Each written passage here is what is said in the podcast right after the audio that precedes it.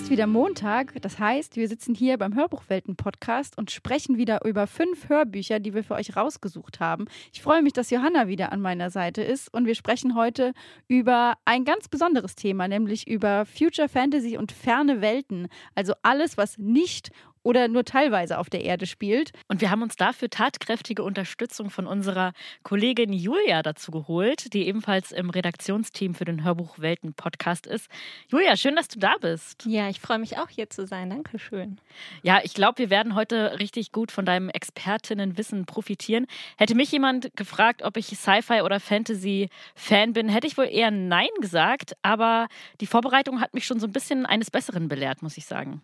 Also ich habe in meiner Jugendzeit viel Fantasy vor allem gelesen und auch gehört und habe jetzt da irgendwie gar nicht mehr so den Bezug zu. Ich habe echt lange keine Fantasy mehr gelesen und Science Fiction ist für mich auch, das habe ich in der Vorbereitung gemerkt, eher so ein Thema, was mich äh, on screen, sage ich mal, hält. Aber ich glaube, mit den Titeln, die wir heute vorstellen, haben wir eine gute Auswahl, weil mir hat es auf jeden Fall Lust gemacht, mehr Science Fiction und Fantasy zu lesen und auch zu hören. Und mir ist auch nochmal klar geworden, wie unterschiedlich das sein kann. Also, wir haben heute fünf Hörbücher mitgebracht, die ganz, ganz unterschiedlich das Thema Fantasy, Future, äh, Sci-Fi behandeln. Und ähm, bleibt dran. Und ja, Julia, vielleicht fangen wir einfach mal mit dem Hörbuch an, was du uns mitgebracht hast. Ich habe euch äh, tatsächlich ein Hörbuch mitgebracht, was mich im letzten Jahr begeistert hat. Und zwar war das Night of Crowns, Spiel um dein Schicksal. Geschrieben wurde das von Stella Tuck, gelesen von Madia Killing-Bergner und es ist bei Goya Libre erschienen. Und äh, da geht es um Alice. Alice ähm, ja, ist mit ihrer Freundin auf einer Party und äh, die wird ausgerichtet von einem Internat, das ähm, ja in ihrer Heimatstadt auch ist.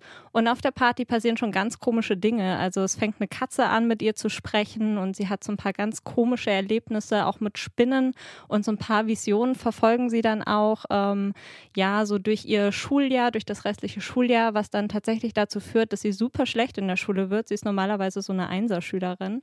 Und äh, dann kriegt sie von ihrer Lehrerin den Vorschlag, dass sie in so eine Art Summer School gehen soll. Und die ist halt eben auf diesem Internat. Chesterfield heißt es. Und ja, da stimmt sie dem dann zu, äh, geht dorthin und äh, was sie tatsächlich auch weiß, ist, dass das Internat mit einem anderen Internat verfeindet ist und diese ganzen Visionen, die sie da auch so hat, verfolgen sie bis dahin. Ihr kommt da auch alles super komisch vor und dann findet sie eine andere Mitschülerin, mit der sie in dieser Summer School ist, plötzlich eines Morgens versteinert im Wald und da merkt sie, okay, hier ist irgendwie was ganz komisch und sie scheint da auch so ein bisschen mit drin zu hängen. Ach krass, okay. Ähm, ist das dann so eine Art Jugendgenre, Jugendbuch, New Adult, Young Adult? Äh, ja, auf jeden Fall Jugend-Fantasy-Buch. Es hat auch so einen kleinen Romantic-Anteil. Also der eine äh, Schüler auf der Schule, Vincent heißt er, den findet sie dann auch ganz toll. Ähm, genau, ist aber auch Fantasy. Also sie findet dann ganz schnell raus, dass es so eine Art Blutfluch gibt, der auf diesen beiden Internaten liegt. Und äh, ja, dann äh, versucht sie natürlich rauszufinden, was sie da jetzt verloren hat, was sie da zu suchen hat, was ihre Rolle in dem ganzen Spiel ist. Und wir als äh, Hörerinnen und Hörer entdecken dann quasi mit ihr die Geheimnisse hinter diesem Fluch und was das Ganze bedeutet. Ich denke, das Genre gibt sich ja auch so ein bisschen durch dieses Setting. Ist ja schon super mystisch mit diesen beiden verfeindeten Internaten. Mich hat es jetzt ehrlich gesagt so ein bisschen an den Titel erinnert, den wir in unserer ersten Folge besprochen haben, Sturmtochter, wo wir auch so ein Schulsetting haben und dann kommen da so Fantasy-Elemente mit rein. Aber bevor wir weiter über das Hörbuch sprechen, hören wir doch einfach mal rein. Ich verstehe nicht, was das alles bedeuten soll, wiederholte ich. Die Frau wirkte immer verzweifelter.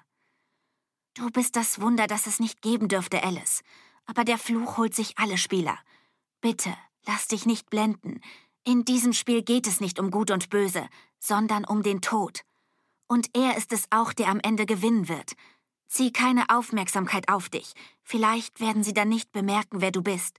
Versprich es mir, Alice. Madia Kelling-Bergner spricht das. Und das ist auch eine Sprecherin, die du richtig gut findest, oder Julia? Ja, das stimmt. Also sie spricht ja voll oft so Jugendtitel oder so, so New Adult-Titel. Und ich finde, das kann sie immer super gut. Also ich finde, sie schafft es wirklich perfekt, immer die Stimmung einzufangen, den Charakter von den Personen einzufangen. Und irgendwie habe ich auch voll oft das Gefühl, dass äh, sie ja jedes Hörbuch so ein bisschen anders spricht. Und das finde ich echt toll, weil man sich so natürlich viel besser in die Charaktere auch dann reinversetzen kann. Das heißt, du bist da voll in deinem Element, oder? Das ist der, ein Titel, der dir irgendwie so auf den Leib geschneidert ist, oder? Ja, absolut. Also ich war tatsächlich auch so ein bisschen überrascht. Ich dachte erst, okay, das ist so ein ganz normaler Jugend-Fantasy-Titel und habe gar nicht so viel erwartet. Aber dann, ihr habt es vielleicht auch schon gehört, sprechende Katzen, eine Protagonistin namens Alice und so ein bisschen Wahnsinn. Das ist natürlich sehr viel an Alice im Wunderland angelehnt, was ich dann so ein bisschen entdeckt habe und was ich mega gut fand. Und äh, ja, dieses, äh, dieses, dieser Blutfluch hat dann tatsächlich auch so ein bisschen was mit Schach zu tun. Und Schach mag ich halt wirklich nicht erst seit dem Damen-Gambit und so war ich da auch, was die Themen anbelangt, so ein bisschen aufgehoben schon. Ja, das ist das Spiel, was erwähnt wird in der Hörprobe, glaube ich. Genau, oder? das ist so eine abgewandelte Schachversion. Ähm, und es ist echt cool, da diese neuen Regeln so ein bisschen zu entdecken beim Lesen. Wie ist es denn bei dir? Hörst du und liest du viel Fantasy? Ist das so dein Go-To-Genre, wenn du nicht weißt, was du lesen oder hören sollst?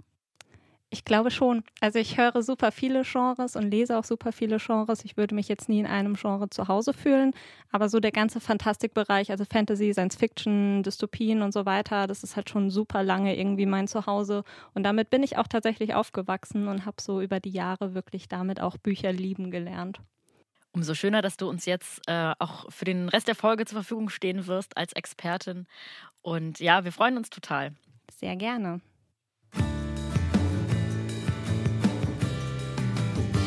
Der nächste Titel, über den wir heute sprechen, der hat mich komplett zurück in meine Jugend gebeamt. Und zwar die Tribute von Panem X, das Lied von Vogel und Schlange von Suzanne Collins, von Uwe Teschner gesprochen, erschienen bei Oettinger Audio. Und es ist die Vorgeschichte von Tribute von Panem, könnte man sagen. Und das X in Tribute von Panem bezeichnet das zehnjährige äh, Jubiläum der Hungerspiele eigentlich. Und Wer jetzt vielleicht auf Kenntnis gewartet hat oder so, wird relativ schnell enttäuscht, denn es geht um President Snow, den wir ja in der Panem-Reihe schon kennengelernt haben, beziehungsweise der ist ja da dabei, aber er ist tatsächlich der Protagonist dieses Buches. Und es geht eigentlich darum, dass er als 18-Jähriger Mentor eines Tributes ist, auch noch aus Distrikt 12. Und damit ist quasi die Chance gleich null, die, äh, die Hungerspiele zu gewinnen. Aber er kämpft sich so seinen Weg nach oben und dabei begleiten wir ihn. Ja, wo du meintest Jugendzeit, ne? Das ist ja 2009 ist der erste Teil schon erschienen und wurde dann sofort zum Bestseller. Es ist im Kino gelaufen, wirklich in Starbesetzung mit Jennifer Lawrence. Ich glaube, super, super viele Leute kennen einfach die Thematik. Aber dieser Band ist jetzt einfach nochmal was Besonderes, weil halt auch Snow im Vordergrund steht. Ne? Ich glaube, der war eher so eine Figur, die vielleicht auch ein bisschen unsympathisch war und jetzt aber in noch in einer ganz anderen Gestalt auf einmal auftritt und auf einmal sympathisch ist. Das fand ich so interessant. Also er ist auch ganz anders als Katniss. Also vielleicht Leute, die diese Welt gut finden, aber so mit Katniss sich gar nicht so identifizieren können vielleicht, die können hier vielleicht einsteigen und es auch hören, obwohl sie die ersten drei Teile nicht kennen. Also das finde ich eigentlich ganz cool. Ich weiß nicht, Julia, hast du die, kennst du die, die Welt? Na klar. Na klar. Also ich habe das tatsächlich auch in meiner Jugend gefeiert, genauso wie Felicitas. Und die Filme haben uns ja auch noch so ein bisschen länger begleitet. Und für mich war das mega gut, als dieser Band rauskam. Das war wieder nach vielen Jahren so ein, so ein Weg zurück in das Fandom rein und es hat natürlich auch so viele Fragen beantwortet, die man so hatte. Also ich habe irgendwie auch immer angenommen, dass die Hungerspiele, die zu Katniss-Zeiten stattgefunden haben, schon immer so waren, wie sie dann da waren. Aber die waren ja tatsächlich komplett anders. Das erfährt man. Man erfährt, warum Snow eben so ist wie Snow und was er eigentlich so für so ein persönliches Problem mit Katniss auch hat. Und das finde ich unglaublich spannend. Wollen wir mal reinhören? Dann winkte sie Coriolanus herbei. Kennen Sie eigentlich schon meinen Mentor? Heißt angeblich Coriolanus Snow. Er stammt aus dem Kapitol und wie es aussieht, habe ich das Sahnestück abbekommen. Von den anderen Mentoren hat sich nämlich kein einziger blicken lassen, um uns willkommen zu heißen. Ja, da hat er uns ganz schön überrascht. Haben Ihre Lehrer Ihnen die Erlaubnis gegeben, hier zu sein, Coriolanus? fragte Lepidus. Coriolanus ging auf die Kamera zu und versuchte, sympathisch und zugleich ein bisschen verschmitzt zu wirken. Zumindest haben Sie es mir nicht verboten. Die Menge lachte. Sie haben mir auf jeden Fall gesagt, dass ich Lucy Gray dem Kapitol vorstellen soll, und diese Aufgabe nehme ich sehr ernst. Sie haben also nicht zweimal überlegt, ehe Sie in einen Käfig voller Tribute gesprungen sind? hakte der Reporter nach. Nicht nur zweimal, sondern dreimal, und es wird bestimmt noch ein viertes und fünftes Mal geben, sagte Coriolanus. Aber wenn sie sich hierher traut, kann ich das doch auch, oder? Naja, nur um das klarzustellen, Ich hatte keine Wahl, sagte Lucy Gray. Nur um das klarzustellen, ich auch nicht, sagte Coriolanus. Nachdem ich dich singen gehört habe, konnte ich nicht anders. Ich muss gestehen, ich bin dein Fan. Während die Zuschauer zaghaft applaudierten, wedelte Lucy Gray mit ihrem Rock. Das ist Uwe Teschner und ich finde, wenn er spricht und vorliest, ist man sofort in der Story drin. Und er hat ja auch die Panem-Trilogie gelesen und natürlich ist es dann ein No-Brainer zu sagen, du liest die Panem X, äh, das Panem X-Buch und äh, ich kenne ihn auch aus dem Beatle, dem Baden. Also er ist ja auch relativ bekannt und er hat auch eine Rolle in der Schwarzen Stadt. Ja, ein wahnsinnig guter Sprecher, finde ich auch. Und was ich thematisch an diesem Teil auch nochmal interessant finde, ist die Rolle von Snow wirklich, der ja Bürger vom Kapitol ist und eigentlich aus einer reichen Familie kommt und dann aber während äh, dem Krieg mit den Rebellen verarmt ist, sich aber so viel Mühe gibt, so zu tun, als wären sie noch reich. Und ihm ist eigentlich nur Charme und Intelligenz geblieben. Und das wirft uns ein bisschen wieder zurück zu der Thematik, was bleibt, wenn das Geld weg ist, was ist wirklich wichtig. Und es ist vielleicht auch nicht so, wie es auf den ersten Blick scheint und so wo du eben sagtest, man konnte noch mal zurück ins Fandom. Ich finde, das ist ja auch immer ein Ritt auf der Rasierklinge, weil das total schwierig ist, glaube ich, auch für Autoren, da allen gerecht zu werden. Und ich hatte so ein bisschen die Befürchtung bei Panem X, dass Susan Collins das auch macht, um so ein bisschen, ja, auch einfach die Welt weiterzutragen. Aber wie gesagt, ich finde, dadurch, dass so viele Leute, und wir beide gehören ja dazu, wir sind Fans von dieser Reihe, und da nochmal zusätzliche Infos zu geben, das kann ja auch richtig in die Hose gehen. Definitiv. Ich glaube, das ist immer so eine enge Gratwanderung, die man da unternimmt. Aber ich finde, sie hat super gemacht und super hinbekommen. Also es war wirklich eine Bereicherung so für die ganze Welt und auch das Genre. Und ja, das hat sie, finde ich, echt gut gemacht. Also es finden ja auch Anspielungen auf die ersten drei Teile immer wieder statt, ne?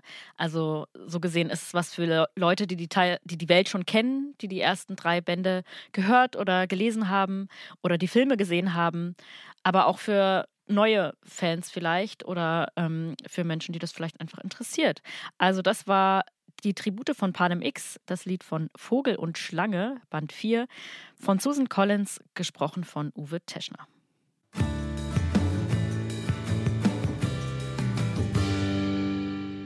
Das nächste Hörbuch, was wir euch heute vorstellen möchten, ist Die Zeitmaschine. Autor ist H.G. Wells und produziert ist das von Oliver Döring. Es gibt ganz verschiedene Sprecher. Äh, die hier vorkommen und erschienen ist das bei Folgenreich, gehört zu Universal Music.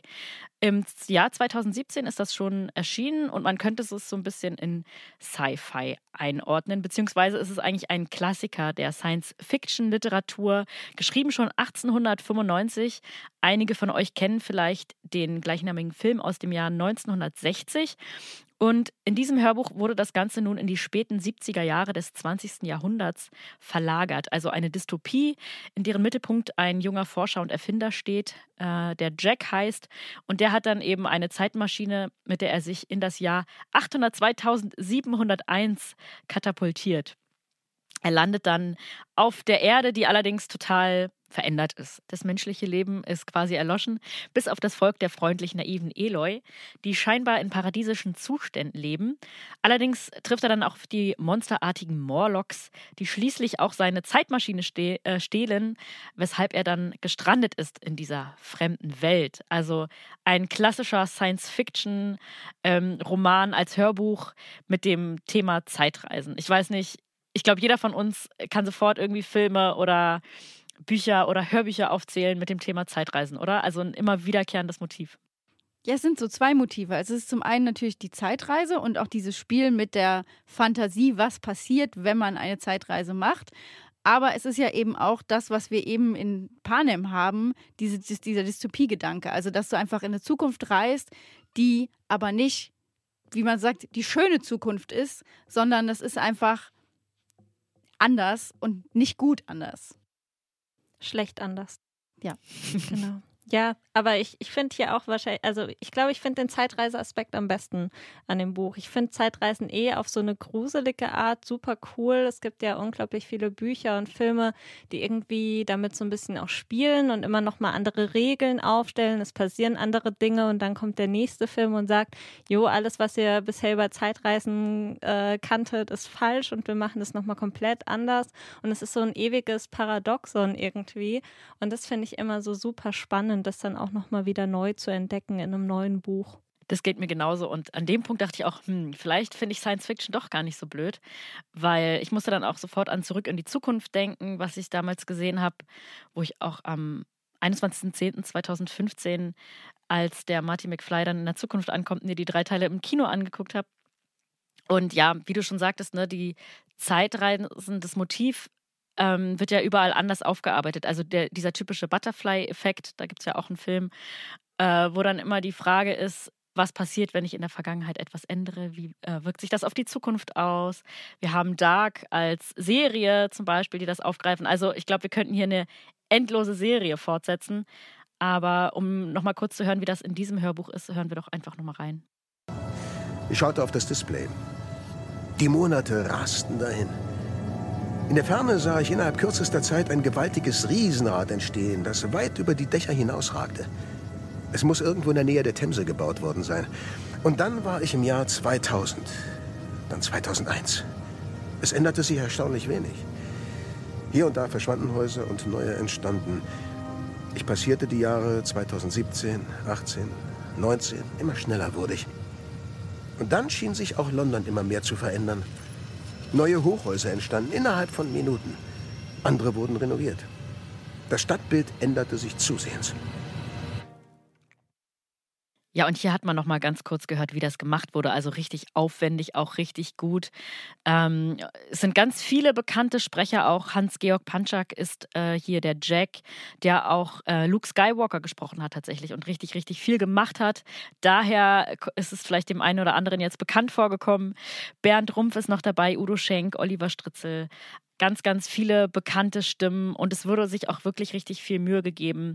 Also es ist eigentlich kann man sagen, eher so ein Hörspiel.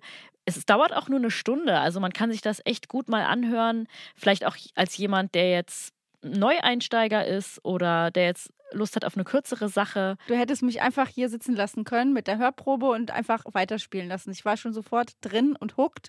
Und ich finde es eben so cool, dass es ja ein Klassiker der Science-Fiction-Literatur ist, aber der total durch diese neue Art der, sag ich mal, der Produktion einen richtig spannenden Drall auch kriegt, obwohl der Stoff an sich ja sowieso schon spannend ist. Richtig, das habe ich auch gedacht. Also wer Lust hat auf Kopfkino, Hollywood-Stimmen, ein fantastisches Sounddesign, filmreife Musik. Der wird hier auf jeden Fall glücklich bei Die Zeitmaschine, produziert von Oliver Döring, geschrieben von H.G. Wells.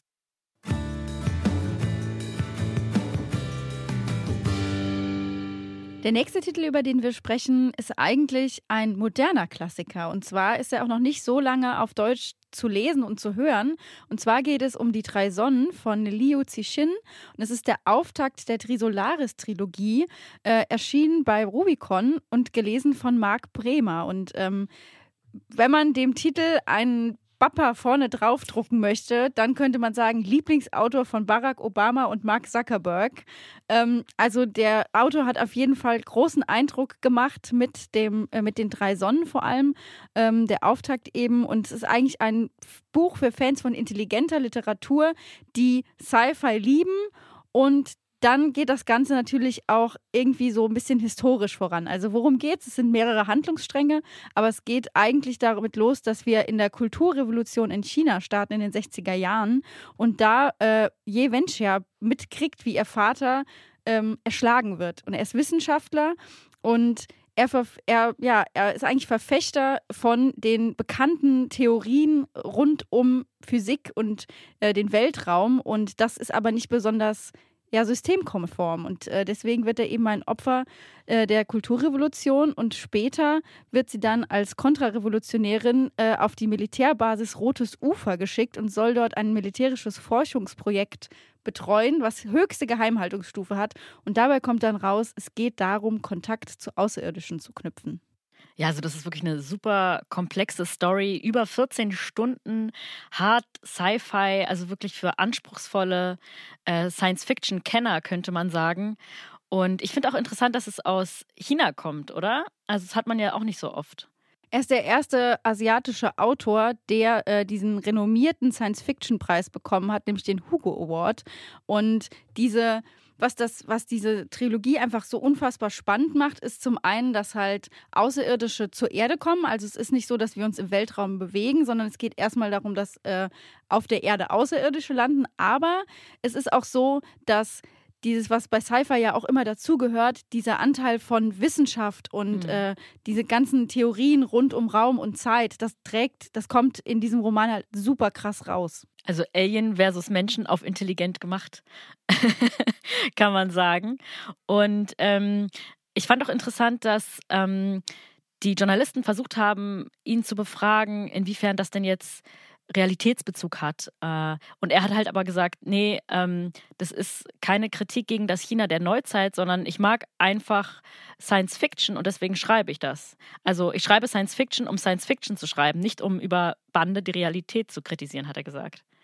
Das fand ich auch nochmal total spannend. Also auf der einen Seite haben wir bei Science Fiction, Fantasy und so weiter ja immer schon so fremde Welten. Also es ist natürlich was anderes. Zum anderen kann man natürlich auch immer Teil rausziehen und das auf die Wirklichkeit zu übertragen. Ja, und das macht es so spannend. Also gerade, vielleicht hören wir einfach erstmal das Hörbuch rein, bevor wir weiterreden. Das Aufhalten der nächsten drei Protonen in die Zweidimensionalität glückte jedes Mal beim ersten Versuch, und die Zeit, die die Trisolarier brauchten, um Sophonen aus ihnen zu machen, verkürzte sich um die Hälfte. Nachdem Sophon 2, 3 und 4 fertig waren, konnte auch die Quantensensorenformation erfolgreich hergestellt werden. Der Regent und alle seine amtierenden Konsuln kamen wieder unter dem Riesenpendelmahnmal zusammen. Über ihnen hingen vier in die Sechsdimensionalität geschrumpfte Sophonen schwebend in der Luft. In jeder der glitzernden Spiegelkugeln sah man die gerade aufgehende Sonne, und jeder dachte ungewollt an die dreidimensionalen Augenpaare, die einmal am Himmel erschienen waren. Sophonenformation erhöhe die Anzahl der Dimensionen auf elf. Sobald der Befehl ausgesprochen worden war, verschwanden die vier Spiegelkugeln. Der Wissenschaftskonsul sagte, Prinzeps, Sophon 1 und 2 starten zur Erde. Julia, du hast vorhin eher die Jugend-Fantasy ähm, mitgebracht, sozusagen. Wäre sowas auch was für dich? Definitiv. das ist es ja auch immer. Also ich glaube, man wird immer sehr gerne belächelt, wenn man sagt, ja, ich lese gerne Fantasy und Science Fiction. Und ich glaube, die wenigsten Leute, die das noch nie gelesen haben, wissen, wie deep das manchmal sein kann. Und es ist ja auch echt voll oft so, dass es irgendwie super stark auf so eine politische Ebene geht, auf eine gesellschaftskritische oder auf eine sehr naturwissenschaftliche. Und das liebe ich eigentlich an dem Thema total. Und es gibt ja wirklich auch Leute, die sich das nutzbar machen. Ich habe es euch ja schon mal erzählt, aber hier im Podcast noch nicht. Bin ja tatsächlich auch so ein bisschen geprägt worden, äh, dadurch, dass ich aus Wetzlar komme und dort tatsächlich in der Bibliothek die fast auf weltweit größte Sammlung fantastischer Werke äh, öffentlich zugänglich ist. Ich habe es extra nochmal gegoogelt. Und ähm, tatsächlich gibt es in der Bibliothek auch verschiedene Forschungsprojekte, auch mit der Uni und so weiter. Und was die haben, ist das Projekt Future Life. Und das ist super spannend, weil da wird tatsächlich, das wird, die werden von, von Firmen zum Beispiel gebucht und die machen dann gemeinsam mit den Firmen so eine Art Idea and Design Thinking und gucken sich auf Basis von Science-Fiction-Literatur an, wie Firmen sich in Zukunft weiterentwickeln könnten, welche, welche Herausforderungen auf sie zukommen könnten und so weiter. Also quasi so dieser kreative Prozess darüber nachzudenken, wird halt durch solche Bücher nochmal irgendwie angespornt. Und ich finde, das zeigt perfekt, was Science-Fiction Fiction eigentlich auch leisten kann. Und das ist mir auch wirklich durch die heutige Podcast-Folge noch ein bisschen klarer geworden. Danke, Julia. Und du hast ja auch deine Bachelor-Thesis zu fantastischem Weltenbau geschrieben, Richtig. oder? Richtig. Also ich, ich muss gerade noch mal nach dem, nach dem richtigen Titel kramen. Ich glaube, oh, wie war der dann nochmal? Ich glaube, bibliophiler Weltenaufbau in der Fantastik. Das heißt, ich habe tatsächlich einfach untersucht, wie Bücher, die in ihrem Fantasy-Weltenaufbau irgendwas mit auch Büchern und dem Literaturbetrieb ähm, zu tun haben, das Ganze quasi als Welt aufbauen. Also zum Beispiel anhand von Die Seiten der Welt oder Walter Mörs, Die Stadt der träumenden Bücher und habe mir das angeguckt in meiner Thesis. Und bei Hörbüchern haben wir sogar noch das zusätzliche Element, dass wir dann wie bei der Zeitmaschine noch mal so ein Kino für die Ohren schaffen können. Perfekt, ja. Super. Der letzte Titel, den wir euch vorgestellt haben, war Die drei Sonnen von Liu Zixin, gesprochen von Marc Bremer, erschienen bei Rubicon.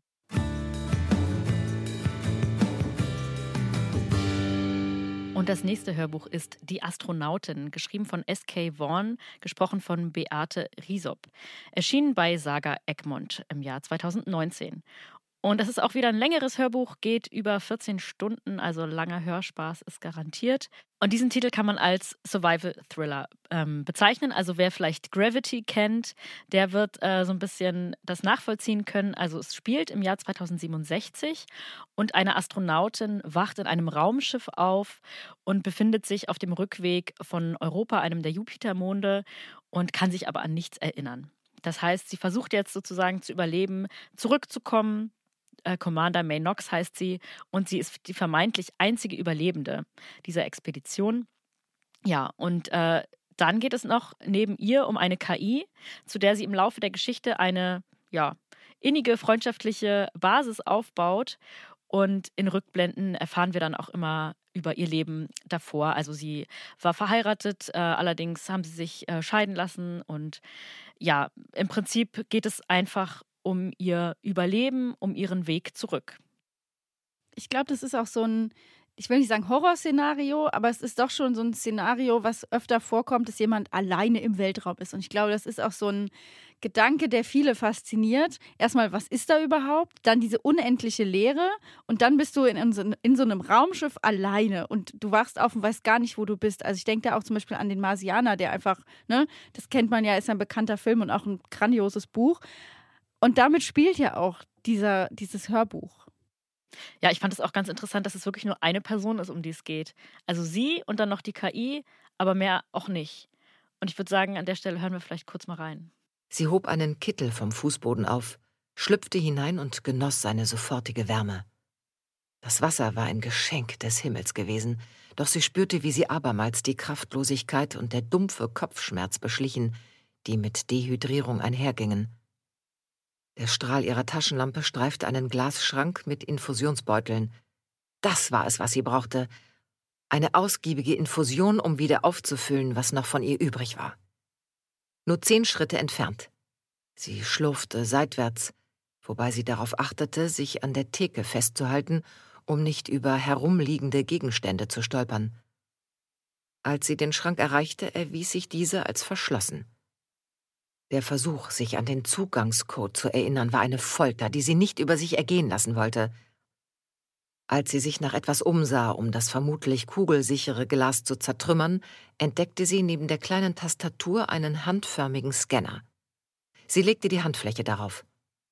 Ein kleines Display neben dem Handscanner flackerte und zeigte an Commander Mariam Knox, Forschungsraumschiff Stephen Hawking II ich finde, hier hört man auch nochmal die Wärme der äh, Sprecherin. Also, und da wird vielleicht auch nochmal deutlich, das ist jetzt kein klassischer Science Fiction, der irgendwie überladen ist, also nicht so wie bei den drei Sonnen, sondern es ist doch nah an der ähm, Lebensrealität vielleicht auch von den Hörern. Also es ist halt eine Frau, eine Astronautin mit ähm, ja mit einer Lebenserfahrung, die, die wir auch selber kennen und es ist eben dieser Anteil von Romantik und Intrige, den wir hier auch noch haben. Also es geht dann eben auch viel ähm, um die Beziehung zu ihrem Ex-Mann und so weiter. Und es ist wohl dosierte Science Fiction mit eben diesem zusätzlichen romantischen Anteil. Also vielleicht auch für Einsteiger was geeignet. Ich glaube, jeder, der eben die drei Sonnen, die Hörprobe gehört hat und sich gedacht hat, so was, was, was hä, wo, hä? so, der wird hier abgeholt. Also das ist ähm, wirklich Klar haben wir hier Tropen, die in der Science Fiction ganz normal sind, aber trotzdem ist es so eine sehr menschliche Ebene, über die äh, das Buch komplett kommt. Also ich finde auch den, den Umgang von ihr mit der KI, das ist super charmant und ich musste dann auch so ein bisschen darüber nachdenken, welche Rolle KIs in Science-Fiction-Romanen eigentlich spielen oder gerade diese Bordstimme und war sofort bei Douglas Adams bei dieser KI, die immer super freundlich ist, auch wenn alle anderen schlechte Laune haben und es ist ja auch so ein wie so die Stimme aus dem Off, die dir hilft, wenn du in Not bist, weil du dir immer alles fragen kannst. Und diese Sprachsteuerung ist ja auch was, was in Science-Fiction-Romanen ja schon immer passiert, was ja jetzt so langsam umgesetzt wird. Ich finde KIs auch total crazy. Also es gibt ja immer so zwei Arten von KIs in, in so Romanen und Filmen. Es gibt einmal so diese super freundlichen und lustigen, so wie die Droiden bei Star Wars, die sind einfach total süß und lustig und man hat die lieb. Findest du nicht? Welche Droiden sind denn super? Die naja, BB8, R2D2, die sind total. Ich habe jetzt so an die, an die aus den neueren Filmen. Diese Kampfdruiden. genau, an die Kampfdruiden. Aber die finde ich, die finde ich auch voll lustig, wenn sie dann immer so kommen und so Roger, Roger sagen. Das ist echt cool. Aber ich, also, also die sind schon echt cool. Aber es gibt dann natürlich auch diese KIs, die einfach absolut ausrasten an irgendeinem Punkt. Und da fällt, fällt mir jetzt auch irgendwie zum Beispiel die Illumine-Akten von, von Amy Kaufmann und Jay Christoph ein. Das wird es leider vermutlich nie als Hörbuch geben, weil es ist wirklich in so einer Aktenform geschrieben. Aber da rastet die KI an irgendeinem Punkt auch komplett aus und, und handelt quasi gegen den Menschen. Und sowas finde ich auch immer wahnsinnig spannend. Und das äh, Hörbuch ist auch so ein bisschen aufgebaut, finde ich, äh, wie ein Film. Also es könnte auch verfilmt werden, könnte ich mir super gut vorstellen. Geschrieben ist es ja von, ähm, also unter Pseudonym SK Vaughan, dahinter steht der Thriller-Autor Shane Kuhn. Und mal sehen, vielleicht wird es ja irgendwann auch nochmal einen Hollywood-Film, einen Blockbuster dazu geben. Was mir bei diesem Titel auch sehr gut gefällt, ist, dass wir eine schwarze Protagonistin haben und dass das auch klar so thematisiert wird. Und sowieso finde ich, dass Science Fiction sich auch immer darüber auszeichnet, dass es sehr divers ist. Das habe ich jetzt bei so vielen Romanen gesehen. Also das ist jetzt einfach eine schwarze Astronautin. Es gibt aber auch Bücher, da gibt es einfach die unterschiedlichsten Formen der Diversität und man probiert da viel mehr aus. Und ich habe auch so das Gefühl, Science Fiction und Fantasy, die sind jetzt, was Diversität, also auch so eine, so eine selbstverständliche Diversität in Büchern anbelangt, schon viel, viel weiter als andere Genres. Und da gibt es, glaube ich, echt auch so ein paar Schätze, die man da entdecken kann, wenn einem sowas wichtig ist. Da gibt es ja auch große Vorreiter, wie zum Beispiel Star Trek, wo einfach die Idee dahinter auch ist, eine ideale Gesellschaft abzubilden, wo halt einfach auch eine, ja, eine ganz diverse Crew immer da war, obwohl das in der Gesellschaft damals gar nicht so üblich war. Und das ist ja auch ein, so ein, eine Idee dahinter, äh, die da steht. Also gerade wir hatten eben von äh, den drei Sonnen, dass es eigentlich nur darum geht, den Spaß am Stoff zu haben, aber da gibt es auch trotzdem immer wieder Literatur und auch Romane, die anders an die Sache rangehen. Genau, es passt ja eigentlich zum Genre, dass ähm, bei diesen futuristischen Themen die Themen ihrer Zeit voraus sind. Also, dass da was abgebildet wird, was tatsächlich vielleicht noch nicht heute der Fall ist, aber was uns ja auch dazu dienen kann, besser zu verstehen, wo es vielleicht hingeht. Also, ob es Utopien oder Dystopien sind. Ich glaube, wir haben heute gesehen, dass es ganz verschiedene Arten gibt, um diese Themen aufzuarbeiten und darzustellen und als Hörbuch eben auch zu zeigen. Wir haben jetzt am Schluss gesprochen über die Astronautin von S.K. Vaughan, gesprochen von Beate Riesop. Vorher haben wir die Titel Night of Crowns, Panem X, Die Zeitmaschine und Die drei Sonnen besprochen. Wenn ihr noch mehr Science Fiction entdecken wollt, dann fragt doch einfach Odyssey. Und da werdet ihr auch ganz viele Empfehlungen bekommen zu diesem Genre. Alexa, starte Odyssey ganz einfach damit diesen Skill starten. Wir sind heute fertig mit dieser Folge. Wir bedanken uns bei Julia. Vielen Dank, dass du heute Teil dieser Folge warst. Danke, dass ich dabei sein durfte. Hat mega viel Spaß gemacht. Ihr könnt diesen Podcast auf allen Podcast-Portalen finden. Ihr könnt diese Hörbücher auf allen Hörbuchportalen finden, auch auf den bekannten Streaming-Plattformen Spotify, Deezer, Napster und Co. Und wir freuen uns, wenn ihr in zwei Wochen bei der nächsten Hörbuchwelten-Podcast-Folge wieder dabei seid. Macht's gut. Tschüss. Ciao.